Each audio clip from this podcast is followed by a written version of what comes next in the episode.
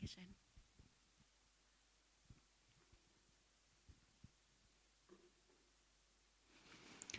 Guten Tag. Ich freue mich ganz arg, dass ich dieses Seminar hier halten kann, weil es mir einfach so eine Not ist, ähm, wirklich mir da auch zu helfen, weil man einfach sieht, es gibt so viele Menschen, die traumatisiert sind und die zum Teil Lebensgeschichte haben, die wirklich schlimm waren, herausfordernd waren und wo wenig Hilfe bisher da ist. Und da jetzt einfach durch dieses Seminar helfen zu können und auch mal ähm, zeigen zu können, was passiert eigentlich, was ist, warum ist man traumatisiert, wie ist das, was ist da passiert ist, wie kann man helfen, ähm, das ist einfach was, wo ich mich echt freue, dass wir hier die Möglichkeit haben. Also danke, Uwe. Und als erstes, ihr lest hier schon Nestle e.V., das ist so eingestellt äh, jetzt von der Präsentation zu mir selber. Ich habe bei Team F eine, die Seelsorgeschule besucht und habe da ähm, den seelsorgerlichen Begleiter gemacht, eben als Grundausbildung. Und als ich gerade dran war, weiterzumachen, zu sagen, mache ich äh, äh, in welche Richtung mache ich weiter in Richtung christlicher Berater, kam innerhalb der Seelsorgeschule schon, ähm, hatten wir Unterricht durch die Ursel Roderus, das ist eine Ärztin, die im Traumabereich äh, sich weitergebildet hat oder da, da auch sehr am Puls der Zeit ist ähm, und durch Fachleute auch ausgebildet wurde. Und sie hat dann eine, eine Ausbildung zur Traumaberater begonnen und ich habe dann gleich gewusst, wow, das ist. Und habe dann, also das war der Nestle, und habe dann äh, in dem Institut für christliche Traumabegleitung äh, meine Ausbildung gemacht. Und mittlerweile gibt es, wird gerade ganz neu aufgebaut, ein Netzwerk christlicher Traumabegleiter. Und es ist vielleicht für die, die jetzt wissen, sie sind betroffen, sie sind traumatisiert äh, und sie wissen immer nicht, wo sie sich hinwenden können. Also wenn ihr im Internet Nestli eingebt und dann es da auch eine äh, Möglichkeiten. Und mittlerweile werden Menschen auch vermittelt innerhalb diesem Netzwerk.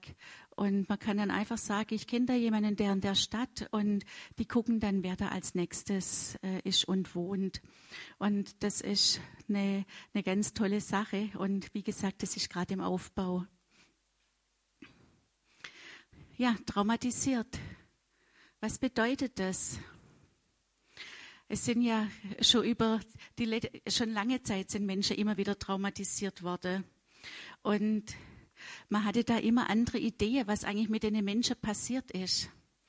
Zum Beispiel 1830 gab es ein Zugunglück oder, oder nach 1830 gab es ein Zugunglück und damals, in, das war in Amerika drüber und dann hat man festgestellt, da gab es bestimmte Symptome, die mehrere Menschen hatten nach diesem Zugunglück und dann hat man überlegt, ja, wo, kam, wo kommen denn diese Symptome her? Und dann kam man auf die Idee, dass man gesagt hat, ha, die Stöße auf die Wirbelsäule innerhalb ähm, dieser Fahrt, das löst es aus. Man hat einfach nicht gewusst, was da wirklich passiert. Also ich, da, da gab es noch viel, was man dann dazwischendurch, was es dann alles gab, aber so ein paar Highlights einfach, um euch ein bisschen so einen Geschmack zu machen, ähm, auf was für Ideen kam man denn schon alles äh, im Punkt ähm, Trauma ähm, und was für vielleicht auch manchmal ein bisschen absurde Ideen. Zum Beispiel beim Ersten Weltkrieg hat man dann festgestellt, das sind Menschen, die, die sind traumatisiert, die haben Symptome und man wusste ja wieder nicht, wo kommt es her. Und dann hatte man die Idee, dass man gesagt hat, aha, das ist wahrscheinlich so, dass ganz kleine Teile von der Bombe in, in das Gehirn und in der Rück, ins Rückenmark eindringen und dass die das verursachen. Und dass dadurch das Gehirn verletzt wird. Aber irgendwie war das auch nicht die wirkliche Erklärung.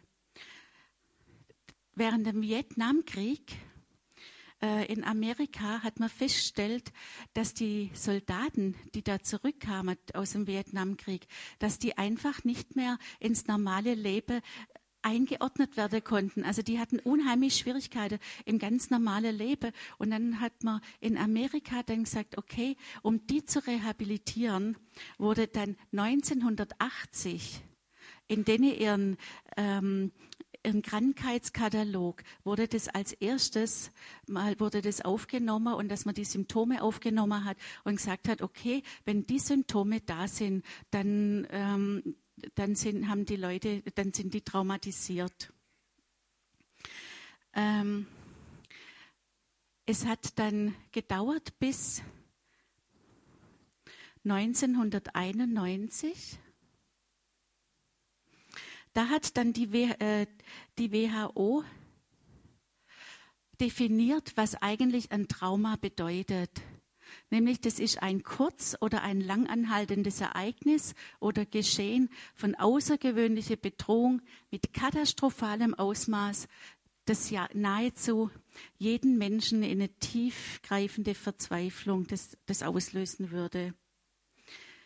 Und obwohl 1991, und wenn wir denken, das ist ja noch gar nicht lang her, obwohl da das in der WHO aufgenommen wurde, war es so, dass zum Beispiel hier in Deutschland, wenn ein Soldat in, in den Krieg gezogen ist und er kam zurück und er hat gesagt, ich habe eine posttraumatische Belastungsstörung, so, so heißt es dann, ähm, dass, dass es Kaiser hat, der simuliert.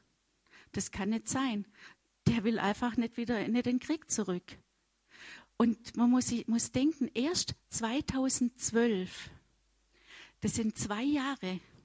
Ist jetzt so weit, dass wenn ein Soldat aus dem Krieg kommt und er hat diese Symptome, dass es ihm geglaubt wird, dass er eine posttraumatische Belastungsstörung hat, also dass er traumatisiert ist und dass er nicht wieder in den Krieg zurück muss. Zwei Jahre. Und wenn man, wenn man bedenkt, ähm, in, in den letzten Jahren ist da sehr viel geforscht worden. Und man hat da sehr viel Erkenntnis darüber bekommen, was da eigentlich geschieht. Aber ihr könnt euch vorstellen, welche Unwissenheit insgesamt noch da ist, dass man schon dazu kam, dass man bei einem ähm, Soldat gesagt hat, ähm, der simuliert. Eine derer, die sehr viel äh, dran forscht, also es ist nicht nur sie, sondern es sind auch weitere, aber ich habe jetzt einfach sie rausgenommen. Das ist die Michaela Huber und sie hat äh, eine eigene Definition nochmal gegeben, nämlich ein Trauma ist überwältigend, lebensgefährlich, über alle Maßen erschreckend, etwas, was man eigentlich nicht verkraften kann. Verbunden mit der Überzeugung, dass, es, dass man es nie verwindet. So schlimm, dass man nachher denkt, es könnte nicht passiert sein.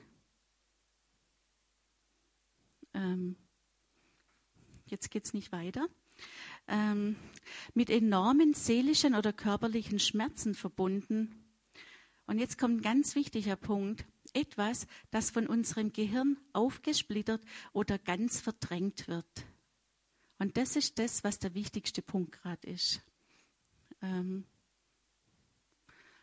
okay, mit enormen seelischen Schmerzen oder körperlichen Schmerzen verbunden, etwas, was von unserem Gehirn aufgesplittert oder ganz verdrängt wird. Und das, so hat es die Michaela Huber definiert. Jetzt ist natürlich die Frage, durch was geschehen, also wie, wie wird man traumatisiert? Einmal, das kann ein Unfall sein. Es kann ein leichterer Unfall sein, es kann aber auch ein schwerer Unfall sein. Dann Gewalterlebnisse aller Art. Ob das jetzt ein Raubüberfall in einer Bank ist oder ob das Gewalt innerhalb der Familie ist, auch das traumatisiert. Krieg, Flucht, Folter. Bei Gewalterlebnisse und Folter ist es so, dass man nicht nur traumatisiert wird, wenn man, selb, wenn man das selber an sich erlebt, sondern wenn man dabei ist und es, man sieht es an andere, auch dann kann man Traumafolgestörungen davon haben. Dann Naturkatastrophen, Überfälle aller Art, Amoklauf. Das sind jetzt ganz viele Punkte, was ein Erwachsener traumatisieren kann. Es kommt dazu plötzliche schwere Erkrankungen. Es erfährt jemand plötzlich, äh, dass er Krebs äh, hat oder sonstige schwere Erkrankungen. Oder der Verlust, der Verlust von einem Partner, der Verlust von einem Kind, der Verlust von Freunden. Auch das kann Symptome auslöse. Und ein Bereich, den man oft gar nicht so, wo man gar nicht dran denkt, es ist der Bereich, was Kinder traumatisiert.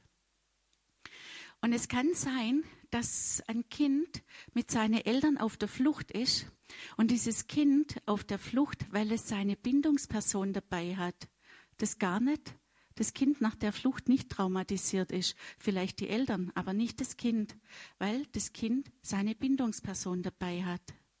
Aber dieses gleiche Kind ist alleine in einem Krankenhaus und seine Bindungsperson ist nicht dabei und das Kind ist vom Krankenhausaufenthalt traumatisiert.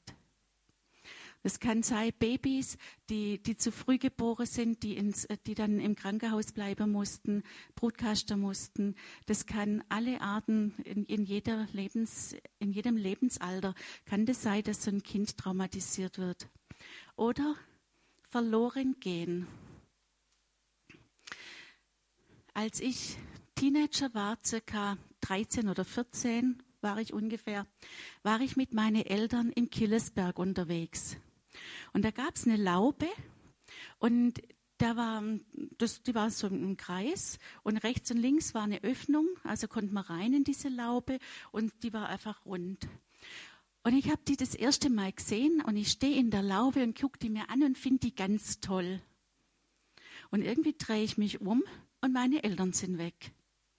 Hm, okay, dachte ich, na, kein Problem, die, die werden rausgegangen sein.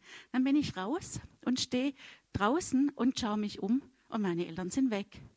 Denke, hä, ich habe mich verguckt, als ich drin war. Bin wieder rein und drin waren sie nicht. Bin ich wieder raus und draußen waren sie auch nicht. Jetzt war ich ja schon so ein bisschen ein größeres, also schon angehender Teenager. Und dann dachte ich, naja, ich weiß nicht, wo die abgeblieben sind. Ich finde es auch komisch, dass die weg sind. Jetzt gehe ich einfach heim. Und dann mache ich mich auf der Heimweg, will also gerade los auf der Heimweg. Und dann ruft es von hinten, Heiderose. Und ich drehe mich rum und die sind da. Und ich sage, wo wart ihr? Ja, wir wollten dich testen. Und immer wenn du drin warst, waren wir draußen. Wenn du draußen warst, waren wir drin. Wir wollten wissen, wie du reagierst und was du tust. Ein blöder Test. Ich war zum Glück schon in einem Alter, wo es mich nicht traumatisiert hat, nur geärgert hat, ähm, weil ich wusste, wie ich mir helfen kann. Wenn mir das jetzt passiert wäre als Fünfjährige, dann wäre das für mich ein völlig überwältigendes Erlebnis gewesen. Und wenn danach kein Trost gekommen wäre und, und nicht keine Hilfe, dann wäre mir nichts anderes übrig geblieben, als dieses Erlebnis zu verdrängen weil ich hätte ja mit meinen Eltern weiterleben müssen. Und das ist für Kinder das Problem. Sie müssen mit ihren Bindungspersonen weiterleben und sie müssen das verdrängen, was passiert, um überhaupt mit den Eltern weiterleben zu können. Was auch traumatisiert ist, wenn ein Elternteil traumatisiert ist. Auch das traumatisiert Kinder. Und jetzt müssen wir bedenken, wir sind die, äh, wir, bei uns gibt es eine Kriegsgeneration nach dem Zweiten Weltkrieg. Ganz viele Väter sind im Krieg geblieben oder sind traumatisiert aus der Gefangenschaft heimgekommen. Die Mütter haben angefangen, Deutschland aufzubauen. Man, man, man spricht heute viel von den, äh, von den Frauen, die Deutschland wieder aufgebaut haben. Und die Kinder, die sind einfach mitgelaufen. Ich kann mich erinnern, dass meine Oma noch gesagt hat, Kinder laufen nebenher. Kinder erziehen sich selber. Kinder werden irgendwie groß. Ja, aber wie? Und die sind in einer, viele von uns, wir sind in, äh, in einer Generation groß geworden, auch unsere Eltern, da haben, die Eltern waren zum Teil noch Kriegsgeneration. Unsere Eltern, also zum Beispiel jetzt meine, die äh, ja, äh, die mussten viel arbeiten. Das heißt, die Generation danach war mit Eltern, hat Eltern gehabt, die viel gearbeitet haben, die waren viel weg, die Kinder waren alleine zu Hause oder mussten irgendwie gucken, wie sie alleine klarkommen. Und wir haben gelernt, unheimlich viel zu leisten, weil wir sehr viel alleine waren oder sag, äh, ja, irgendwie halt groß werden mussten. Und in, dieser Generation heute gibt es ganz viele Burnouts zum Beispiel. Menschen, die schier nicht mehr können, weil sie das, äh, den Leistungsdruck nicht mehr aushalten, weil einfach wir eigentlich in einer, Atmo äh, in einer traumatisierten Atmosphäre aufgewachsen sind. Dann jede Form von Missbrauch, ist es jetzt egal, ob geistlich, emotional, körperlich, sexuell, Missbrauch hat eigentlich im Allgemeinen immer Traumafolgen.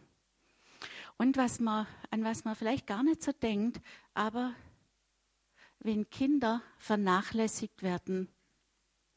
Vernachlässigung von Kindern ist für Kinder eine stärkere Traumatisierung wie, wie zum Teil die Missbrauchssituationen. Ähm, das hört sich vielleicht schlimm an oder man kann sich das vielleicht nicht vorstellen. Aber wenn ein Kind vernachlässigt wird und es gibt einfach nichts Gutes in dem Leben, da ist niemand, an den man sich wenden kann. Man wächst einfach nur so auf. Man, man kann nirgends hin, man hat keine Bindungspersonen, man kann nichts nachfragen, man muss alles sich selber äh, erlernen, bei anderen abgucken. Das ist eigentlich die höchste Form von Traumatisierung, die jemand passieren kann. Ähm, und für Kinder ist immer dann der schlimmste Punkt, wenn ihnen die, die Bezugsperson fehlt oder die Bindungsperson. Das wer immer auch dann die Bindungsperson in dem Fall ist. Ein Beispiel. Ich habe von meiner Oma als Kind noch gelernt, Babys, die werden gefüttert. Um zwölf, um vier, um acht. Und dann sind sie gefüttert und gewickelt. Dann kommen sie in den Garten, dann stellt man sie unter den Baum, da haben sie was zu gucken. Und vier Stunden später gibt es wieder was. So bin ich aufgewachsen, so geht man mit Babys um. Ich bin froh, dass ich es mit meinen Kindern nicht so gemacht habe. Äh, uns hat auch der Baum gefehlt, um sie in den Garten zu stellen. Aber äh, manches Baby ist so aufgewachsen. Und manch einer, der hat geschrien und dann hat es geheißen, das stärkt die Lunge und was man sonst noch so alles gesagt hat, der macht gerade seinen Spaziergang. Und es kann sein, es muss nicht sein, aber wenn das sehr oft war, kann das sein, dass es bei einem Baby Todesangst ausgelöst hat. Und heute bist du vielleicht erwachsen und es ist eigentlich alles gut und es kommt immer wieder diese Todesangst und du fragst dich, woher? Das kann damals die Wurzel gehabt haben. Wir kommen noch, noch weiter darauf. Das ist nur einfach jetzt mal so. Warum kommt es zu Traumafolgestörungen? Äh, Traumata sind keine Lernerfahrungen.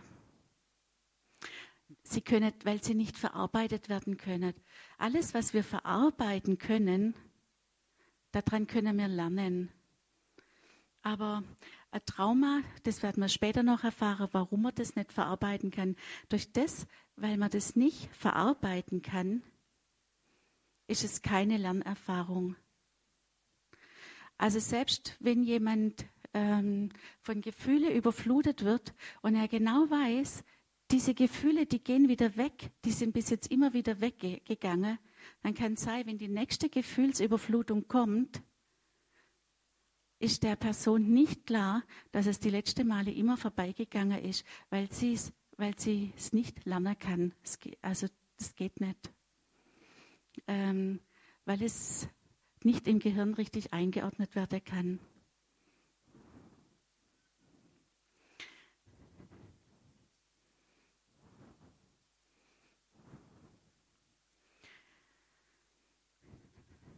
Nicht das Trauma selber macht krank, sondern der, der Stress, der ausgelöst wird, äh, wenn ein Trauma kommt. Das erkläre ich euch nachher genau, wie das funktioniert, was der Stress ist. Und dieser Stress, der ist wie Gift.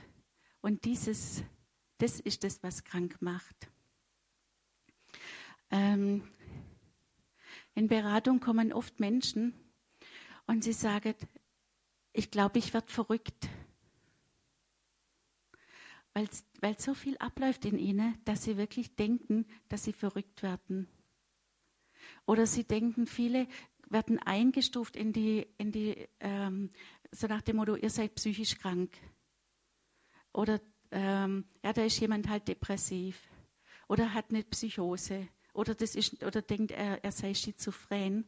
Aber ähm, traumatisiert zu sein, ist keine Krankheit, sondern es ist eine Reaktion auf ein fürchterliches Erlebnis, ähm, und es ist eine von Gott gegebene, gesunde Reaktion auf ein völlig falsches Erlebnis, auf was Absurdes, was man erlebt hat, auf was, was einfach zu schlimm war, was man erlebt hat.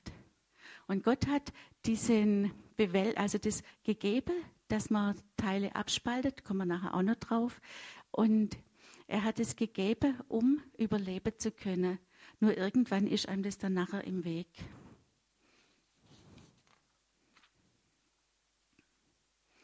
Gerade Michaela Huber, die hat mal was bei einem Trauma so passiert, hat sie äh, in eine Zange, in einer Zange äh, dargestellt.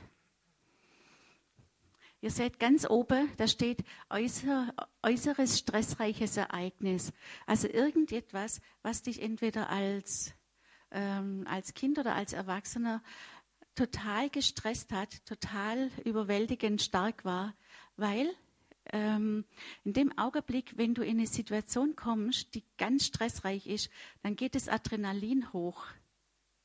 Und das Adrenalin geht in uns hoch, der Adrenalinspiegel steigt, damit wir entweder gewappnet sind zum Wegrennen, also Flucht, oder gewappnet sind zu kämpfen. Da wird unheimlich viel Kraft freigesetzt. Und die Michaela Huber, die hat es an dieser Zange äh, dargestellt. Aber wenn das jetzt nicht möglich ist, dass du in der Situation kämpfst oder es auch nicht möglich ist, dass du in der Situation, dass du wegrennst und du stehst da und bist der Situation ausgeliefert, dann fängt an, das ganze System ineinander zusammenzufallen und ähm, du erstarrst und du unterwirfst dich. Ähm, durch das Ereignis kommt es zu einer überflutenden Angst, aber dann kommt das Erleben von ausgeliefert sein, weil keine Flucht möglich ist, und von Ohnmacht, weil es nicht möglich ist, sich zu wehren. Stellt euch mal vor, ein kleines Kind steht vor dem zornigen Vater als Beispiel. Und der zornige Vater, der mm, ist, also mein Vater, der konnte unheimlich viel Strafpredigte. Also seine Strafpredigte, die waren zum Teil, ah, und die haben immer nicht aufgehört. Und wenn du dann davor stehst und du kannst ja nicht wegrennen, weil dann gibt es ja erst recht Ärger. Du kannst aber auch nicht, nicht dagegen kämpfen. Du kannst nicht sagen, jetzt sei mal ruhig, das nervt. Das ist zu viel, jetzt reicht's, ich habe es verstanden. Also äh, ich in meiner Generation habe mir das nicht getraut. Die heutige Jugend ist da vielleicht couragierter. Aber in dem Augenblick stehst du da und bist dem ausgeliefert und innerlich tobt es in dir. Aber nach außen kannst du ja nichts machen.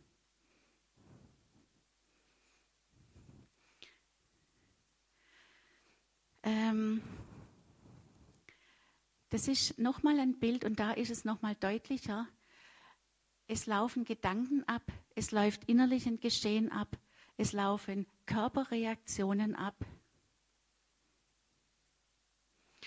Und hier nochmal, jemand wird mit einem traumatische Ereignis konfrontiert.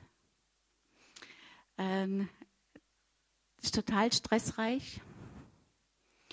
Der erste Schrei, wenn jemand nach einem äh, Trauma, äh, wenn, wenn ein traumatisches Ereignis da ist, die erste Reaktion ist immer zu gucken, ist da jemand, der mir hilft?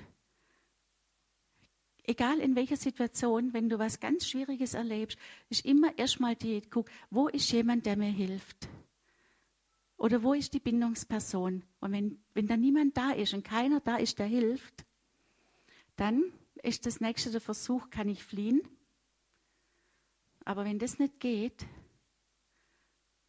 dann ist die Frage, kann ich kämpfen? Aber wenn das auch nicht geht,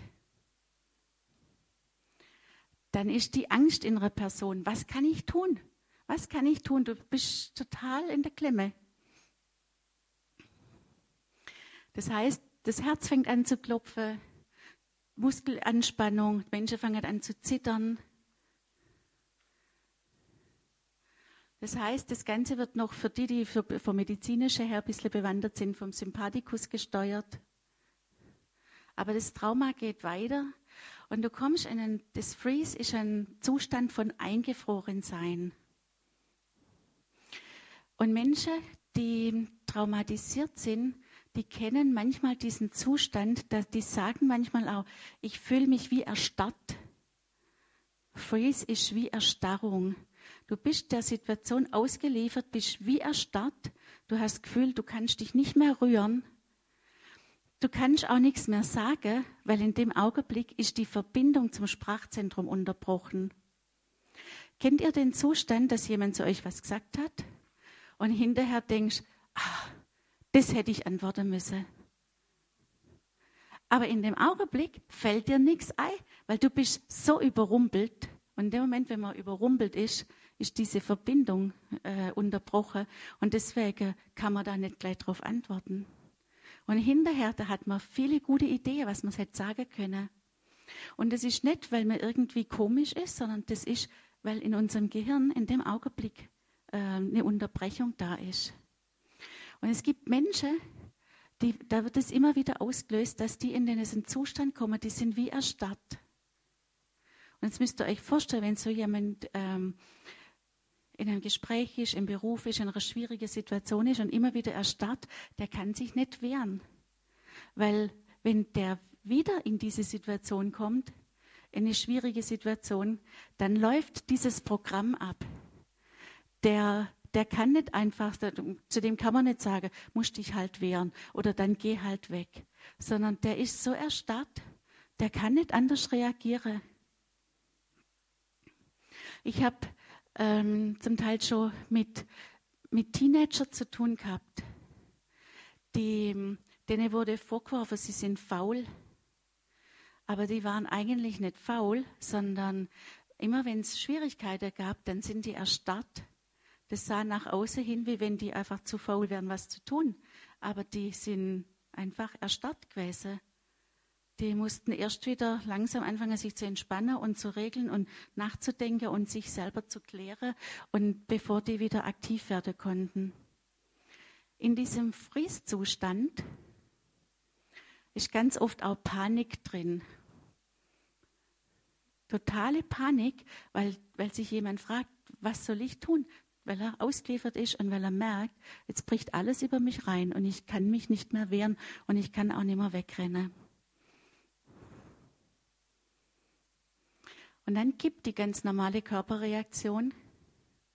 Der Sympathikus, der, der Parasympathikus übernimmt. Der Herzschlag wird wieder langsamer, die Muskeln erschlaffen. Und dieser Zustand von Eingefrorensein, der, ist, der endet in einem Aufgeben oder in einer Unterwerfung.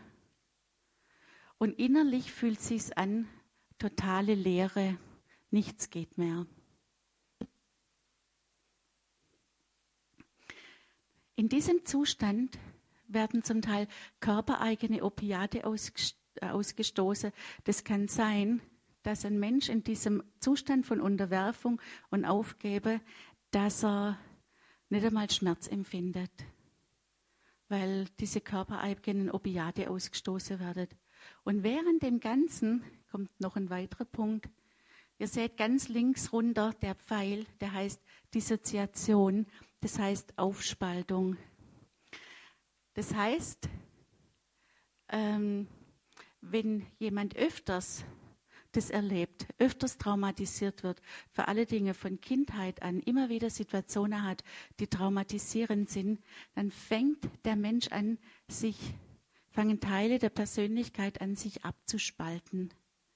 Weil die Person muss dieses Schwierige abspalten, damit sie weiterleben kann.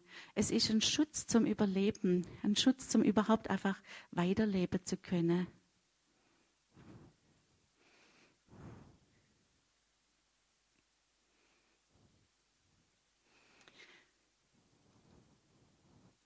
Ich habe mit Absicht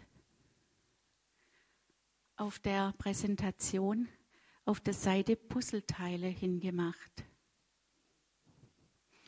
Und zwar, ähm, weil für mich die Puzzleteile das sehr gut darstellen. Das ist auch so eine Abspaltung, wenn man Puzzleteile wo rausnimmt.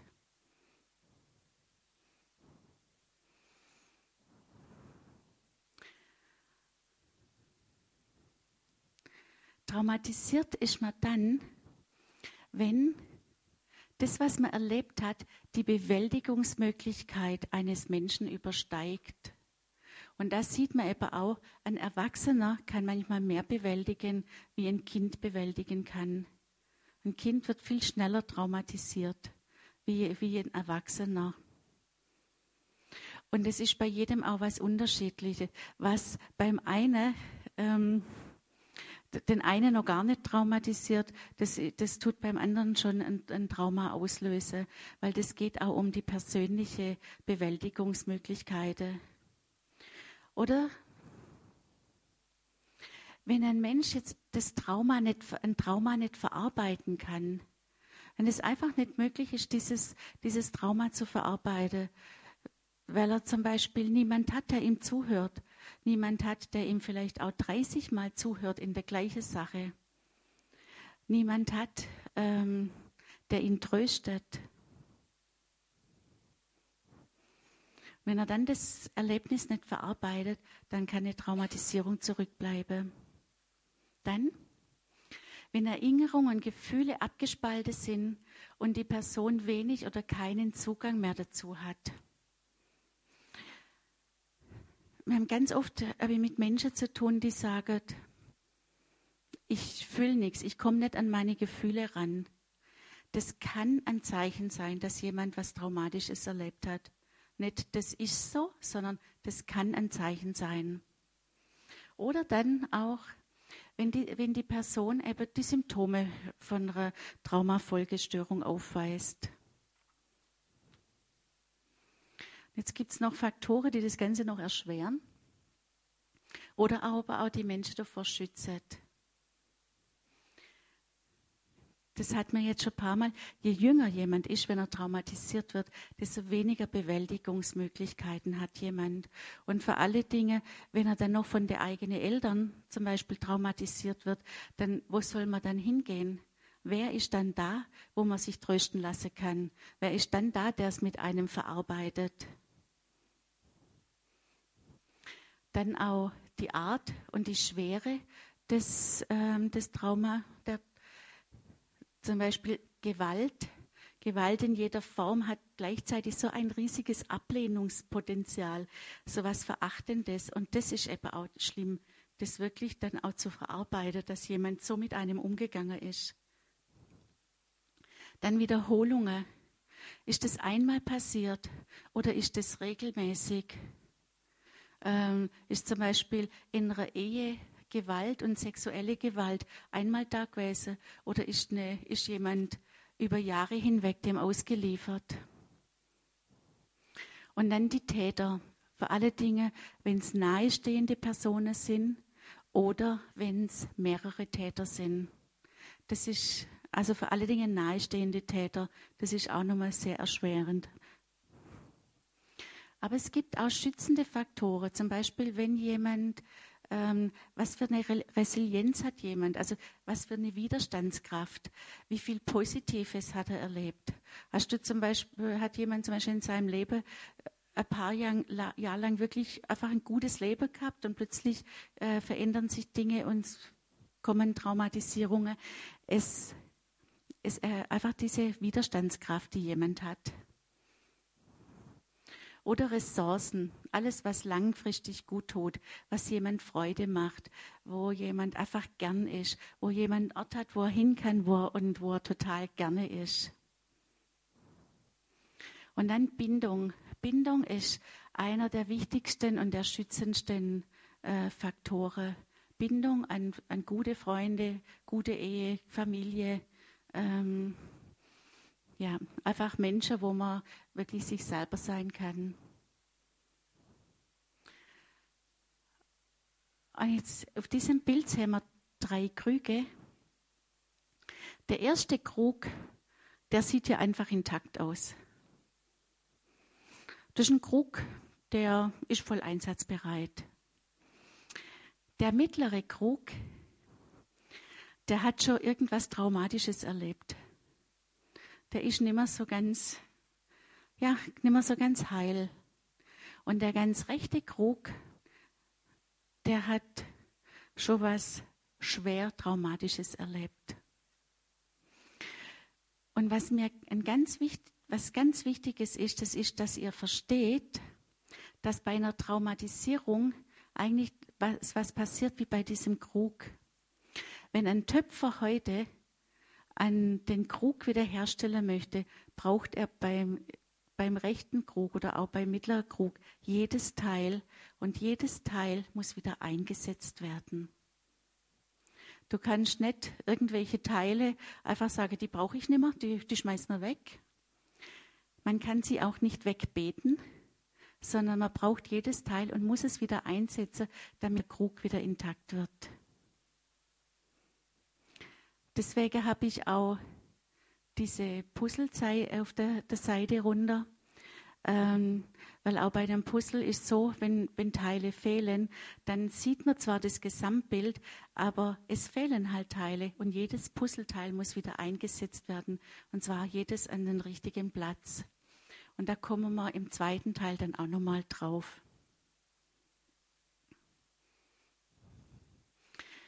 Und hier auch nochmal der Betroffene sind nicht verrückt, weil das ist ein Punkt, wo sie ganz oft das Gefühl haben, sondern das, was mit dir geschehen ist, das war verrückt. Du hast auf eine verrückte Situation reagiert und konntest eigentlich nicht anders als Teile abzuspalten. Die Frage, warum reagieren Menschen denn oft so auf, ähm, auf traumatische Erlebnisse? Und dazu ist es ganz wichtig, dass wir verstehen, was in unserem Gehirn abläuft. Und jetzt mal gucken, wenn ihr unser Gehirn hier seht, seht ihr diese dicke blaue Wurst? Ein Mediziner wird jetzt wahrscheinlich umfallen. Die heißt Hippocampus. Hippocampus. Und diese dicke blaue Wurst auf dem Bild, die hat, seht ihr hier diesen kleine, das, das kleine Teilchen hier? Das ist der Mandelkern oder die Amygdala. Und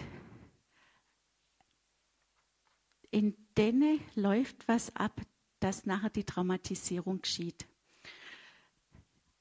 Dieser Hippocampus, ich werde euch das anhand von einer Geschichte ähm, erzählen, was da abläuft im Gehirn, weil das viel, viel leichter dann zu nehmen ist, wenn man, wenn man jetzt eben nicht mit Medizin so viel zu tun hat. Der Bursche hier, das ist der Hippo, Hippocampus. Der Typ, sein Beruf ist Bibliothekar. Und ihr seht hinter diese ganzen Bücher. Und alles, was geschieht, wird einsortiert wie in einer Bibliothek. Also in unserem, erinnert ihr euch an die dicke blaue Wurst? Das ist eigentlich wie die Bibliothek im Gehirn. Also ich sage es jetzt einfach ganz laienmäßig, ähm, dass, dass ihr es einfach gut verstehen könnt. Es ist also wie eine, wie eine Bibliothek und alles, was so läuft, wird ganz genau eingetragen. Der Hippo, äh, der Hippo, der braucht einen Ablauf, der braucht einen Anfang, der braucht ähm, einen Verlauf, der braucht ein Ende und der braucht die Bedeutung und der muss auch wissen, welche Personen dabei waren. Der muss einfach ganz genau wissen, äh, was ist eigentlich passiert. Der hat eine Vorzimmerdame, das ist die Amy Amygdala.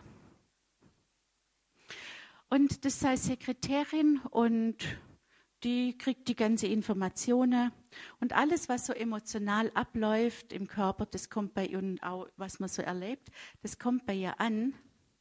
Und manchmal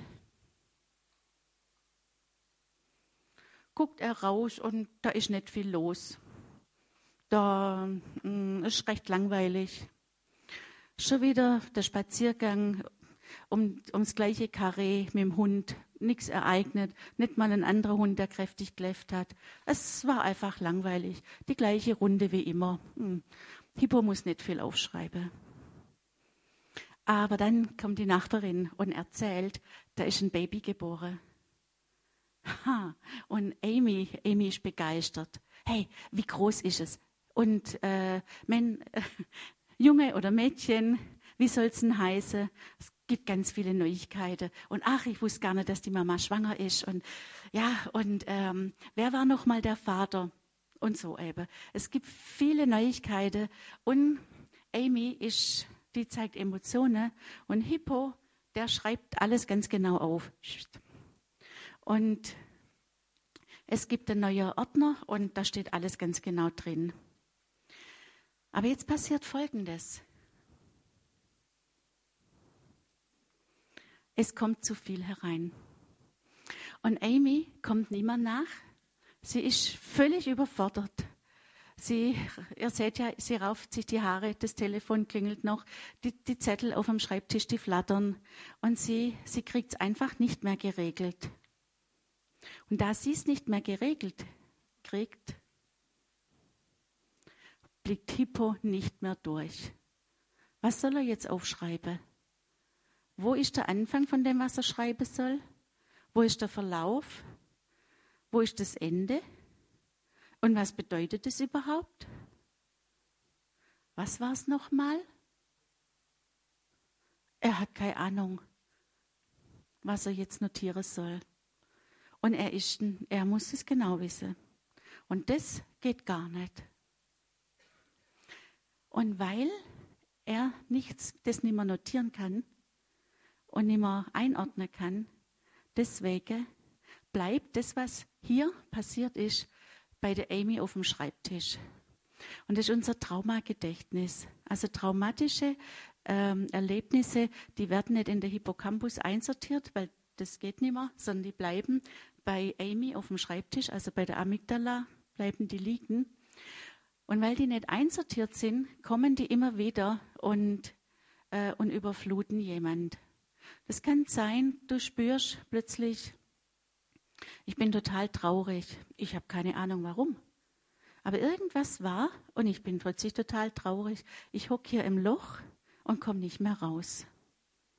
Oder eine Kleinigkeit und die Person merkt, sie ist so überflutet mit Zorn und überlegt, eigentlich war diese Situation gar nicht äh, schlimm genug, um so einen Riesenzorn zu haben.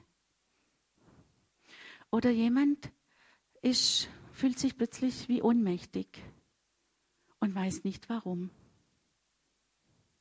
Das ist, weil es nicht eingeordnet wurde, sondern weil dann immer wieder, es ist wie wenn die Zettel auf dem Schreibtisch, wie wenn der Wind reingeht und, die, und diese Zettel, die flattern rum und irgendeiner, der flattert wieder hoch und so fühlt man sich und man kann es gar nicht einordnen, warum eigentlich. In dem Augenblick, wenn diese Traumaerinnerungen und in der Amygdala bleiben, sind sie nicht abrufbar, sondern sie überfluten einen immer wieder. Und ich würde sagen, bevor wir weitermachen, machen wir jetzt hier zehn Minuten Pause und dann in zehn Minuten geht es dann weiter. So, können wir weitermachen?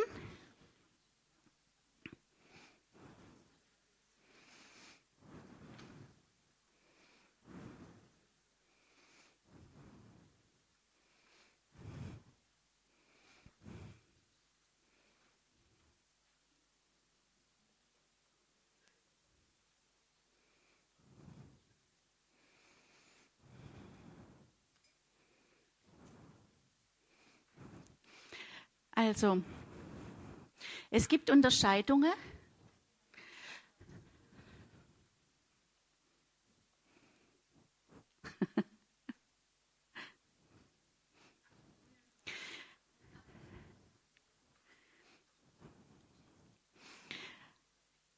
Es gibt verschiedene Unterscheidungen und zwar je nach, äh, nach Schweregrade der Traumatisierung. Es gibt zum Beispiel das Monotrauma. Da hat jemand hat ähm, einmal ein Trauma erlebt und hat es verarbeitet und nach drei bis fünf, eventuell sechs Wochen war es einfach gut. Dann war das, das verarbeitet und die Sache, die war einfach wieder gut.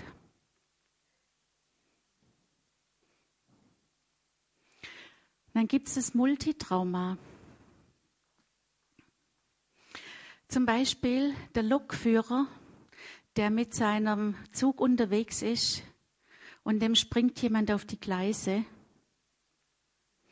Und drei Jahre später springt ihm wieder jemand auf die Gleise. Und er erlebt das Gleiche eigentlich mehrmals. Oder er hat einen ganz starken Autounfall und dann springt ihm irgendwann jemand auf die Gleise. Ähm, das sind dann das Akuttrauma. Das ist ein Trauma, das einfach gerade eben, also ganz frisch ist. Wenn jemand ganz frisch traumatisiert ist und ein Akuttrauma hat, dann braucht der Menschen, die mit ihm sprechen, wo er einfach erzählen kann, wo, und denen er das auch wirklich schon zum was weiß ich wie vielste Mal erzählen darf, wenn er das braucht die einfach bereit sind zu sagen, okay, ich höre es mir nochmal an. Und aber, wenn er nicht erzählen will, dann muss er nicht erzählen. Vielleicht zieht, diese, zieht die Person sich irgendwann mal zurück, aber irgendwie kommt sie auch wieder. Und je nachdem, da muss man ganz stark gucken, was braucht so ein Mensch. Und darauf einzugehen. Ähm, Braucht er Gespräch? Braucht er, braucht er einfach Aufmerksamkeit? Braucht er Ablenkung? Aber die, die Leute, wissen das selber, was sie brauchen. Und da muss man drauf eingehen. Und wenn man dann sagt, ah, das hast du mir jetzt schon viermal erzählt, ich mag es gar nicht mehr hören, das ist nicht das, was die Person braucht, sondern die Person muss es erzählen können. Und dann kann, und wenn sie es verarbeitet hat, dann ist es rum. Und es ist oft so nach vier bis sechs Wochen verarbeitet. Dann gibt es das sequentielle Trauma. Das ist, wenn ein Erwachsener wieder und wieder und wieder traumatisiert wird. Also zum Beispiel, äh, wenn in einer Ehe der, äh, einer traumatisiert wird. Zum Beispiel ähm, durch Gewalt oder durch, äh, durch sexuellen Missbrauch in der Ehe. Das ist ein sequenzielles Trauma. Oder wenn einfach ein Erwachsener immer wieder und immer wieder durch irgendwelche Situationen ähm, traumatisiert wird. Ein Komplextrauma ist ein Kind, jemand, der von Kindheit an wieder und wieder und wieder traumatisiert wird.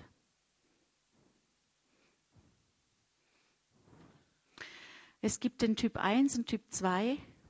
Der Typ 1 ist, entspricht eigentlich dem äh, Akuttrauma, nämlich eine frische Traumatisierung und die sich einfach die, die innerhalb ein paar Wochen verarbeitet wird. Der Typ 2 ist ein Trauma, das wirklich einfach länger geht. Ähm, ein Trauma, vor allen Dingen ein sequenzielles oder ein Komplextrauma. Das ist Typ 2. Und dann gibt es noch Typ 1, nee, äh, Big T und Small T Trauma. Ein Big T Trauma hat immer Lebensbedrohung dabei und ein Small T Trauma hat keine Lebensbedrohung dabei. Ähm, es gibt verschiedene Menschen, die zurzeit am Thema Trauma forschen. Und was gerade manchmal noch ein bisschen schwierig ist, dass jeder so seine eigene Einteilung hat und seine eigene Idee und so wie er das nennt. Und das ist so ein bisschen grob zusammengefasst, wie ähm, wie da eigentlich so jeder ähm, ja, ähm, das für sich einteilt. Die WHO, die hat auch ähm, eine Einteilung. Und die, das eine ist die akute Belastungsreaktion. Die entspricht einem Akuttrauma. Nehmen wir mal ein Beispiel, jemand hat einen Autounfall, ganz frisch, ähm, und dann hat er Symptome, zum Beispiel Angstzustände, ähm, vielleicht Angst, wieder in ein Auto einzusteigen oder Angst, Autobahn zu fahren. Das ist zum Beispiel oft was, was, was, wo Menschen Angst haben, Autobahn zu fahren, weil sie irgendwas mal auf der Autobahn erlebt haben. Oder dass sie immer auf einer Spur fahren, weil sie Angst haben, auf der Autobahn dann die Spur zu wechseln. Das kann zum Beispiel eine Reaktion sein. Oder dann erhöhte Schreckhaftigkeit. Einfach auch mal aus dem Schlaf hochzuschrecken oder tagsüber sehr schnell zu erschrecken. Überhaupt Albträume und Schlafstörungen, weil einfach diese Bilder immer wieder kommen. Da dabei auch das häufige Wiedererleben von Teilen des Traumas, also dass einfach ähm, immer wieder und immer wieder diese Bilder kommen und sie eigentlich wie lähmen. Das heißt, sie fangen an, diese, diese Traumareize zu vermeiden. Und Dinge, die waren, als sie traumatisiert wurden oder vor denen sie Angst haben, die machen sie nicht mehr. Und eigentlich äh, ist das für jeden so ein bisschen mal die Frage, ähm, was vermeide ich, was mache ich nicht gern, was will ich nicht tun und warum ist es so? Könnte es sein, dass da mal was war, was bei mir da was ausgelöst hat? Es muss nicht sein, will ich ausdrücklich sagen, aber es könnte sein. Dann eine Empfindungslosigkeit. Einfach nach so dieses Gefühl, ich spüre gar nichts. Ich bin innerlich wie, wie empfindungslos, wie gefühlskalt, wie, ähm, wie leer. Dann Rückzug. Viele Menschen, die traumatisiert sind, die gehen auf Rückzug. Und je älter sie werden, desto weniger Beziehungen sind da. dann gibt es dieses Gefühl, entweder die Umwelt oder den Körper oder die Gefühle nicht richtig wahrnehmen zu können. Ähm, zum Beispiel das Gefühl, man fühlt sich wie im eigenen Körper fremd. So, hä? ganz komisches. Oder man hat das Gefühl, die, die Umgebung ist fremd. Dann Konzentrations- und Leistungsschwierigkeiten und irgendwo immer so eine ständige Gereiztheit oder so Impulsdurchbrüche, zum Beispiel Zornausbrüche, ähm, plötzliches Weinen, ähm, Aggression. Also ein bisschen eine ständige Gereiztheit kann auch sein, dass jemand nicht kämpfen konnte. Und es ist so ein ständiger Kampf, den die Person führt. Und da ist schon der, der, normale, der normale Umgangston schon, hat immer diese Gereiztheit drin. Das ist jetzt zum Beispiel bei einer akuten Belastungsreaktion. Da ist es so, dass eben diese ähm, Symptome nach vier bis sechs Wochen wieder verschwinden können, wenn die Person das gut aufarbeiten kann.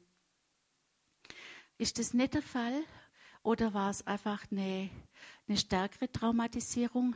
Ist es eine posttraumatische Belastungsstörung? Und da haben, ist auch dieses immer wieder erleben das Wiedererleben in diese Erinnerungsbruchstücke, in Träumen, aber auch in Flashbacks. Flashbacks ist das, wenn immer wieder was kommt und überflutet und man fragt sich hinterher, warum eigentlich? Was war das eigentlich? Warum war ich jetzt plötzlich so traurig? Warum ähm, sieht sie plötzlich im Loch und kommt nicht, nicht raus? Was war es eigentlich? Warum bin ich jetzt gerade plötzlich so depressiv? Oder dann auch Einschränkungen, zum Beispiel Amnesie. Ähm, Amnesie ist, dass man sich an bestimmte Dinge nicht erinnern kann. Und es gibt Amnesie, die sind, es, man sagt so, es gibt eine Autobahnamnesie, die ist normal. Das kennt vielleicht jeder. Du fährst auf der Autobahn und hinterher denkst, wie bin ich eigentlich von A nach B gekommen? Ich erinnere mich gar nicht mehr. Und das kann jedem Mensch passieren, das ist völlig normal. Also, weil man vielleicht ein Gedanke war und man hat automatisch auch alles richtig gemacht. Und das ist damit aber nicht gemeint, sondern es ist wirklich, ähm, dass man sich an das Trauma selber oder an die Zeit davor oder danach nicht erinnern kann oder an Teile des Traumas nicht erinnern kann. Dann einfach Vermeidung. Man vermeidet, was irgendwo mit dem Geschehen des Trauma äh, zu tun hatte zum, ja, man, man vermeidet bestimmte Orte, man meidet bestimmte Erlebnisse, man meidet bestimmte Menschen, irgendwas, was da eben betroffen ist. Diese dissoziativen Zeichen, die Realisation und die Personalisation, das ist das. Also ähm, die Realisation ist, dass die Umwelt komisch ist. Man sagt, also die Umwelt ist mir fremd und die Personalisation ist, dass, dass das eigene, also der eigene Körper einem fremd ist. Plötzlich guckt man seine Hand an und denkt, hä? Ist das meine Hand? Sah die schon immer so aus? So, so Situationen zum Beispiel. Dann auch wieder Rückzug in dem Fall noch stärker depressive Verstimmungen. Oder es gibt auch Zustände von Übererregung, eben Ausschreckhaftigkeit, Konzentrationsstörungen, Schlafstörungen, Ängste. Ähm, da kann auch Zittern dazugehören, verstärkter Herzschlag, ähm, da auch mit dazugehören. Und dann gibt es die komplexe posttraumatische Belastungsstörung. Das ist auch das, wenn, wenn Kinder schon traumatisiert werden. Da ist es noch mal stärker, alles noch mal stärker ausgebildet. Und da können dann auch Gedächtnislüge, also das ist auch Amnesie, äh, äh, kann dazu kommen. Getrennte Anteile, da kommen wir später noch drauf, was das ist. Und dann auch, die haben dann zum Teil auch keine Kontrolle über ähm, bestimmte Zustände. Also es gibt Menschen, da ist diese Abspaltung so stark, dass die manchmal nicht wissen, was sie die letzten Stunden getan haben oder was da passiert ist.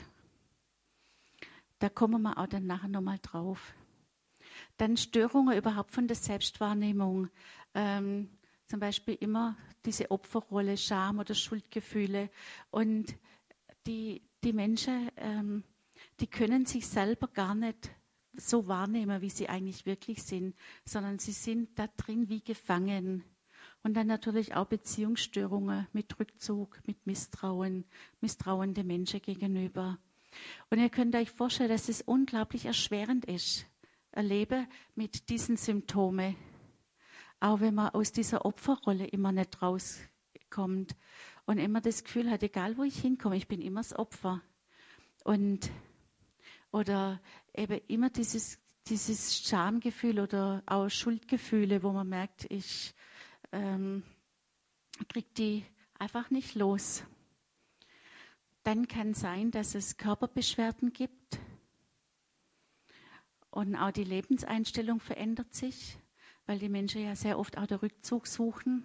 Und dazu kommt oft dann noch selbstverletzendes Verhalten, Essstörungen oder sexuelle Störungen.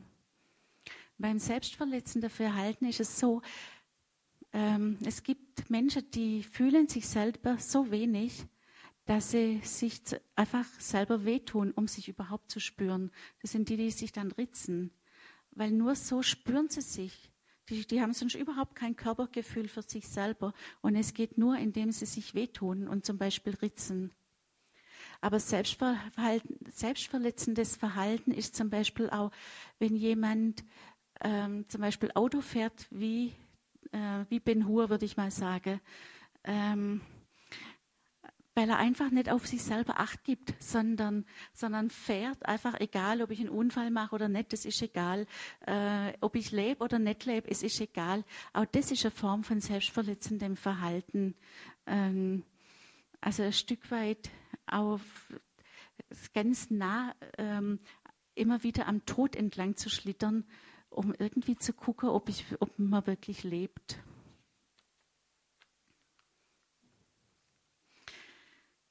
Bei, wenn jemand traumatisiert wurde, passiert Folgendes.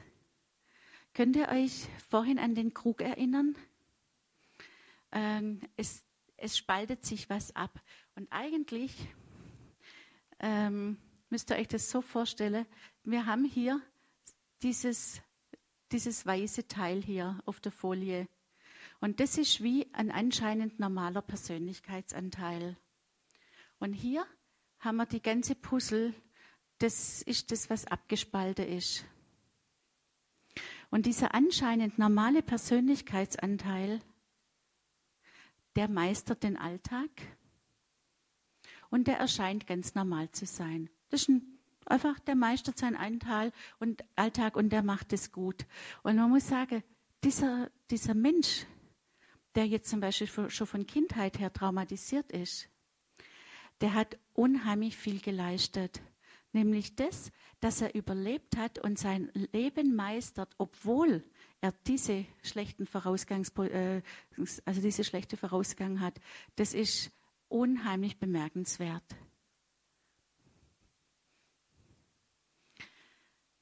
Dieser anscheinend normale Persönlichkeitsanteil, der hat Angst vor den Gefühlen und der hat Angst vor allem, was er nicht kontrollieren kann.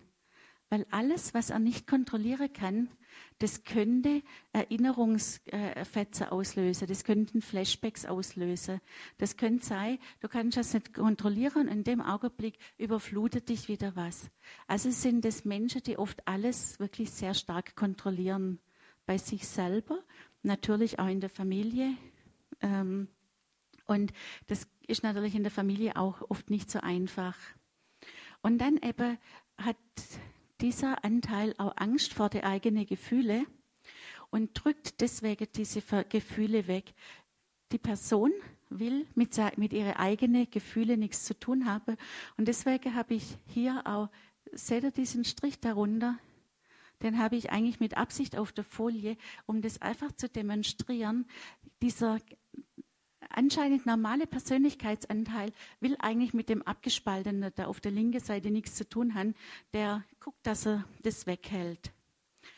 Jetzt ist aber so, ein Leben zu führen, wo man immer die Gefühle weghält, das ist unglaublich anstrengend. Und es geht oft ähm, einige Jahre ganz gut. Aber je älter man wird, desto schwerer ist es. Und vielleicht kennt ihr manchmal alte Menschen, wo, wo er manchmal denkt, ähm, was ist da nur los? Die, die werden manchmal von Gefühlen über, über, überspult, dass man sich einfach nur wundert, weil sie es nicht mehr zurückhalten können. Aber es geht auch schon bei Junge, also bei Jüngere. Es ist, ähm, es wird einfach im Alter immer schwerer, das zurückzuhalten. Ganz oft entwickeln dieser, dieser all, äh, anscheinend normale Persönlichkeitsanteil eine Amnesie für das Trauma. Und das kann ganz schwerwiegende Folgen haben. Zum Beispiel ähm, haben wir vor kurzem von jemandem gehört, der hat ähm, die, die Mutter wurde als Kind vom eigenen Vater missbraucht äh, und sie hat aber eine Amnesie für das Trauma entwickelt. Sie wusste das nicht mehr. Und als sie selber Kinder hatte, hat sie ihre Kinder zu ihren Eltern gebracht. Und da sie nicht mehr wusste, was mit ihr passiert ist, ist ihre Töchter auch passiert. Und es ist, sowas ist wirklich tragisch. Aber es ist, weil man eine Amnesie für das Trauma entwickelt. Man weiß es zum Teil nicht mehr. Irgendwo entwickelt man oft eine Gleichgültigkeit. Ähm, als ich in der Seelsorgeschule war, saßen wir zu siebt am Tisch. Wir haben zusammen gefrühstückt, es war eine, eine, eine, gute Zeit miteinander. Und irgendwie kamen wir ins Gespräch. Und es war eine junge Frau dabei gesessen, die, die dabei, die dann erzählt hat, dass sie als Kind immer zwischen, also ihre Eltern haben hier gelebt, aber sie kam, ich weiß nicht mehr aus welchem Land, ähm, und sie wurde als Kind immer wieder die Großeltern geben ins Ursprungsland, wo sie herkam, was ich nicht mehr weiß. Und dann ist sie von den Eltern wieder geholt worden. Und so ist sie immer hin und her gegeben worden. Also immer zwischen zwei Ländern, zwischen Großeltern und Eltern. Und wir saßen ja da drumherum Und fünf Leute haben dann gesagt, boah, ist das schlimm. Oh Mann, das ist ja doof. Was du da erlebt hast, das ist ja echt schlimm. Und ich saß dabei und habe gedacht, hä, warum? Das ist doch normal. Mich hat es gar nicht berührt. Und da dachte ich, oh, wenn fünf Leute was furchtbar schlimm finden und ich sitze gleichgültig dabei, dann stimmt mit mir was nicht. Aber was stimmt eigentlich mit mir nicht? Und ich hatte es ganz schnell. Ich bin als kleines Kind von meine, mit meinen Eltern zu meinen Großeltern in Schwarzwald gekommen und da sagte meine Oma, das Kind bleibt da. Und meine Eltern sind ohne mich abgefahren und ich war monatelang bei meinen Eltern, äh, bei meinen Großeltern. Dann irgendwann bin ich, kam ich wieder zurück zu meinen Eltern. Dann kam ich wieder zu meinen Großeltern. Mittlerweile habe ich zu meinen Eltern Tante und Onkel gesagt. Und ich war also als kleines Kind auch immer zwischen Stuttgart und Schwarzwald hin und her. Für mich war es normal. Ich hatte eine Gleichgültigkeit. Und dann wusste ich, an was ich bei mir arbeiten kann. ähm, dann inneres Betäubungsgefühl, dass einfach die Gefühle wie betäubt sind, wie erstarrt, dass die in diesem erstarrten, betäubten Zustand drin festhängen. Und dann eben dieses Kontrollierende. Ganz viele anscheinend normale Alltagspersönlichkeiten leisten unglaublich viel, weil Arbeiten bedeutet, ich muss nichts denken und ich muss nichts fühlen. Solange ich arbeite, bin ich beschäftigt. Aber wenn ich mich hinsetze und anfange nachzudenken, dann kommen die Gefühle. Und es kann sogar, es gibt Menschen, bei denen ist es sogar so, wenn die sich hinsetzen und die wollen sich entspannen, dann kommt Todesangst.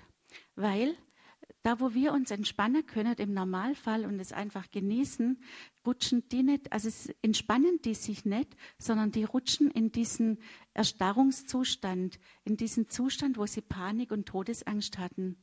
Und dass die natürlich sich nicht entspannen wollen, das kann man verstehen. Und da hilft auch nicht, dass man sagt, du musst dich halt entspannen, sondern für die ist Entspannung lebensgefährlich. Und deswegen arbeiten viele und wir haben heute viele Menschen, die am Burnout leiden und es kann solche Ursachen haben. Und das Abgespaltene, das, was wir hier, diese Puzzleteile, was wir hier sehen, das sind die emotionalen Persönlichkeitsanteile. Die tragen diese diese Zustände von Stresshaftigkeit und sind eben abgespalten. Je nachdem, was, das, was jemand erlebt hat, kann das zum Beispiel sein, dass dieses Teil die Gedanken trägt, das Teil trägt Gefühle, das Teil trägt Körpererinnerungen, das Teil tut Verhaltensweisen tragen also jedes Teil kann was anderes tragen. Und erinnert euch an, die, an den Zettel, an die Zettel von der Armee. Ähm, auf jedem Zettel steht sozusagen was anderes drauf. Es konnte nicht eingeordnet werden. Und deswegen gibt es typische Gedanken, typische Gefühle, Erinnerungen und Körperreaktionen aus dem Trauma, die dann äh, zum Teil auch einfach den, den Menschen überfluten können. Sie reagieren auf Auslöser. Manchmal ähm, tun ganz kleine Auslöser ähm, Reaktionen hervorrufen. Ich habe euch vorhin erzählt, dass ich immer so zwischen meine, meine Eltern und meine Großeltern hin und her gegeben wurde. Und unter anderem muss es für mich was gewesen sein, was, was mich sehr traurig gemacht hat als Kind. Und ähm, ich habe irgendwann bei mir festgestellt, dass es manchmal ein ganz geringer Auslöser braucht, dass ich in eine Traurigkeit reinrutsche, von der ich nicht weiß, wie ich da wieder irgendwie da rauskomme. Bis mir bewusst geworden ist, dass ich damals sehr traurig war, dass meine Eltern gegangen sind und mich gelassen, dort gelassen haben. Und dann hatte ich einen Anhaltspunkt. Also bei mir hat ein Puzzleteil Traurigkeit oder Trauer getragen. Und heute, heute äh, und was mich dann immer wieder überflutet hat, heute ist es fast nicht mehr.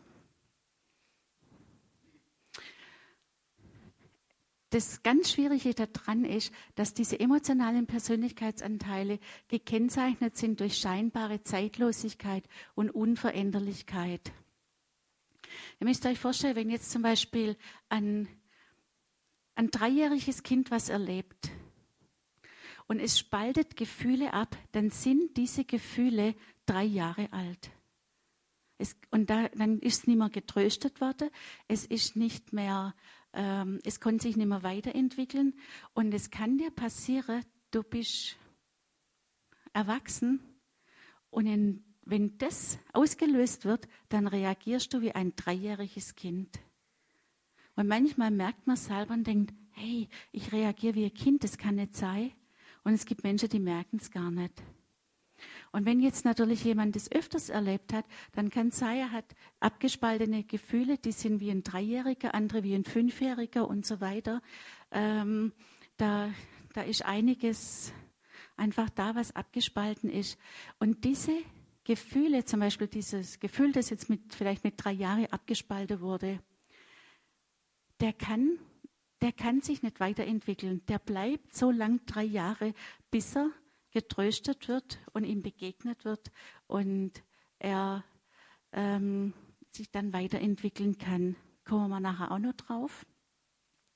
Und in dem Augenblick, wenn die Person aber da damit über, äh, überflutet wird, und sie wie eine Dreijährige zum Beispiel oder er wie ein Dreijähriger reagiert, dann ist das Erleben so, wie wenn das jetzt gerade geschehen wäre. Und die Person denkt wirklich, dieser kleine Auslöser, der jetzt da war, löst diese Gefühle aus. Wenn man dann mal nüchtern darüber nachdenkt, stellt man fest, diese Gefühle sind so heftig, das kann gar nicht durch diese alltägliche Sache jetzt ausgelöst worden sein. Da kommt noch ein ganzer Wust von früher mit. Aber das ist einfach, weil diese Gefühle nicht verarbeitet wurden. Und weil sie sich anfühlen, wie wenn es jetzt gerade geschehen würde. Sie sind ganz oft geprägt von Angst, Panik, Trauer, Aggression oder eben Erschlaffung, ausgeliefert sein, Hilflosigkeit. Diese emotionalen Persönlichkeitsanteile, das ist genau das, was ich gerade gesagt habe. Sie bleiben im, äh, im vergangenen traumatischen Erlebnis gefangen. Sie sind ganz eng mit, mit den verschiedenen Traumata verbunden, sind eingefroren in der Erinnerung und sie können sich nicht weiterentwickeln. Der Mensch fühlt sich, so hoffe ich, dass es kommt, ja, so fühlt er sich. Eingefroren, einsam, ausgeliefert.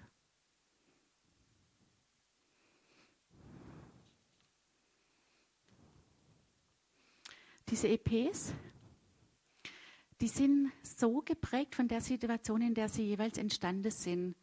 Wenn die Situation damals so war, dass die Person eigentlich gerne geflohen wäre, dann kann es sein, dass die sich heute noch verstecken wollen, dass sie weggehen, davonlaufen, und kennt ihr das? Ihr seid in einer Situation, ihr, ihr, vielleicht ist ein Streit zu Hause und einer kriegt das Gefühl, er muss davonrennen.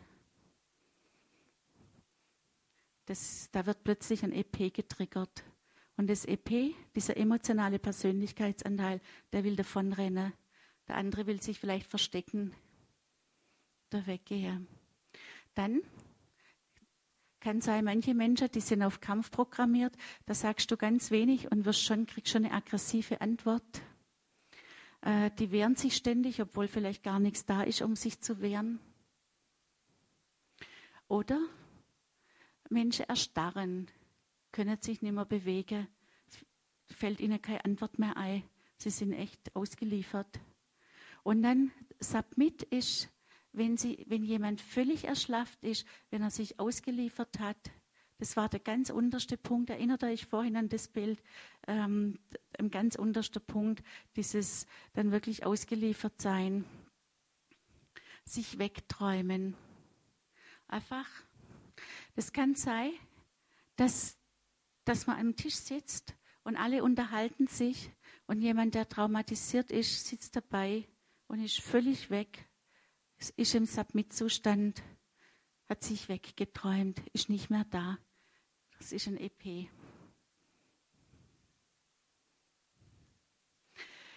Wenn jemand, wenn das immer weiter und immer weiter ähm, passiert ist, also es ist immer weitergegangen, dass jemand wirklich schlimme Sachen erlebt hat, die Dissoziation ist immer stärker, dann kann das sein, dass der das Gefühl hat, wie neben sich, er steht, er tritt aus dem, wie aus dem, wenn er aus dem Körper heraustreten würde, einfach gefühlsmäßig Dinge wie von, von außen zu sehen, neben sich zu stehen, nicht mehr zu fühlen, Entstehung oder Wechsel von Anteile.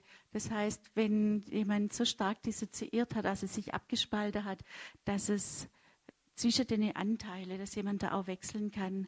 Manchmal merkt man das, dass man mit jemandem zu tun hat und mal hat man das Gefühl, man hat ein Kind gegenüber sich und mal hat man das Gefühl, man hat einen Erwachsener gegen sich und, und manchmal ist es wirklich so, du, du merkst es richtig, ähm, die eine Person, die, die sitzt vielleicht so da und plötzlich wird sie ganz lebendig oder ganz kindlich oder du hast wie verschiedene Persönlichkeitsanteile äh, gegenüber sitze. Und das ist, wenn jemand wirklich sehr stark abgespalten hat. Ähm, was ich nur ganz kurz erwähnen möchte, das ist, es gibt dann, dass jemand so stark abgespalten hat, dass er eine Persön multiple Persönlichkeitsstörung hat, äh, wo eben die Abspaltung noch stärker ausgeprägt ist. Noch stärker hat er das Gefühl, der eigene Körper oder die Umwelt für fremd zu fühlen. Und er hat sogar im, im anscheinend normalen Persönlichkeitsanteil hm, nicht nur einen, sondern mehrere und die da wechseln.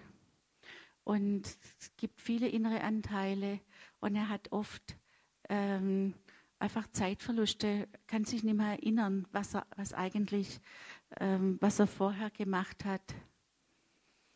Und natürlich eine große Identitätsunsicherheit, weil welcher von denen viele Anteile ist die Person jetzt selber? Es entstehen auch bei Menschen, die jetzt we weniger äh, abgespalten haben, trotzdem innerlich, durch das, weil innerliche Anteile da sind, ist in dem Innern oft ein Durcheinander und manchmal ist dieses, seht ihr hier auf der Seite, äh, wo ist er denn? Naja, äh, rechts auf der Seite,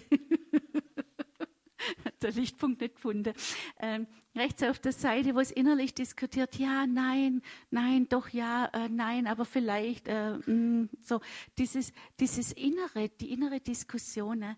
ganz oft haben die Menschen innere Stimme, aber das ist, das hat nichts mit ähm, innere mit Stimme zu tun, jetzt wie zum Beispiel bei einer Schizophrenie oder so, sondern das sind innere Stimme, das sind, wo die Person spürt, das bin ich. Aber in mir diskutiert, das ist, weil die einzelnen Persönlichkeitsanteile diskutieren. Die Alltagsperson will was machen, dann sagt ein Persönlichkeitsanteil, nee, will ich nicht. Und ein anderer, doch. Und dann fängt es innerlich an zu diskutieren, weil die inneren Anteile miteinander anfangen zu diskutieren. Und es ist natürlich ganz schwer, dann nachher äh, zur Entscheidungsfindung zu kommen. Und äh, auch ganz schwer, einfach zu sehen, wer bin ich eigentlich? Also die, das die ganze ähm, Thema Identität ist ganz schwierig, weil wer bin ich von dem allem? Und das dann eben zu entdecken, wer bin ich eigentlich wirklich? So, jetzt mal bis hier. Ähm ich würde sagen, wir machen jetzt eine längere Pause. Wenn ihr Fragen habt, fände ich es ganz toll, wenn ihr die mir, also wenn ihr die aufschreiben würdet und mir geben würdet, weil dann die kann ich zum Teil dann nachher im zweiten Teil dann mit einbringen also mit einfließen lassen. Und wir machen später aber auch noch einen, einen, einen Frageteil, wo ihr wirklich, also wenn ihr Frage habt, sie notieren könnt und sagen könnt. Ähm, und der zweite Teil, der geht jetzt dann nachher auch viel um, ähm, wie es eigentlich im, im praktischen Leben aussieht, ähm, wie es auch mit ja, auch Therapieformen, was man machen kann, wer kann wie helfen. Ähm, das ist dann nachher der zweite Teil. Der erste Teil war mir sehr wichtig, dass ihr mal nachvollziehen könnt, was passiert eigentlich bei einem traumatisierten Mensch. Denn wenn man nicht weiß, was da passiert, dann ist auch ganz schwer zu helfen, weil dann kann man sich auch sehr schlecht rein äh, empfinden. Und ähm, es ist auch wichtig zu verstehen, was passiert da im Gehirn und wie sieht es überhaupt, wie, wie geht es einem traumatisierten Menschen. Und der zweite Teil ist dann, was tut gut und was tut nicht gut. Okay, dann ähm, Viertel? Oder, oder kurz nach Viertel, zwischen Viertel und. Ähm.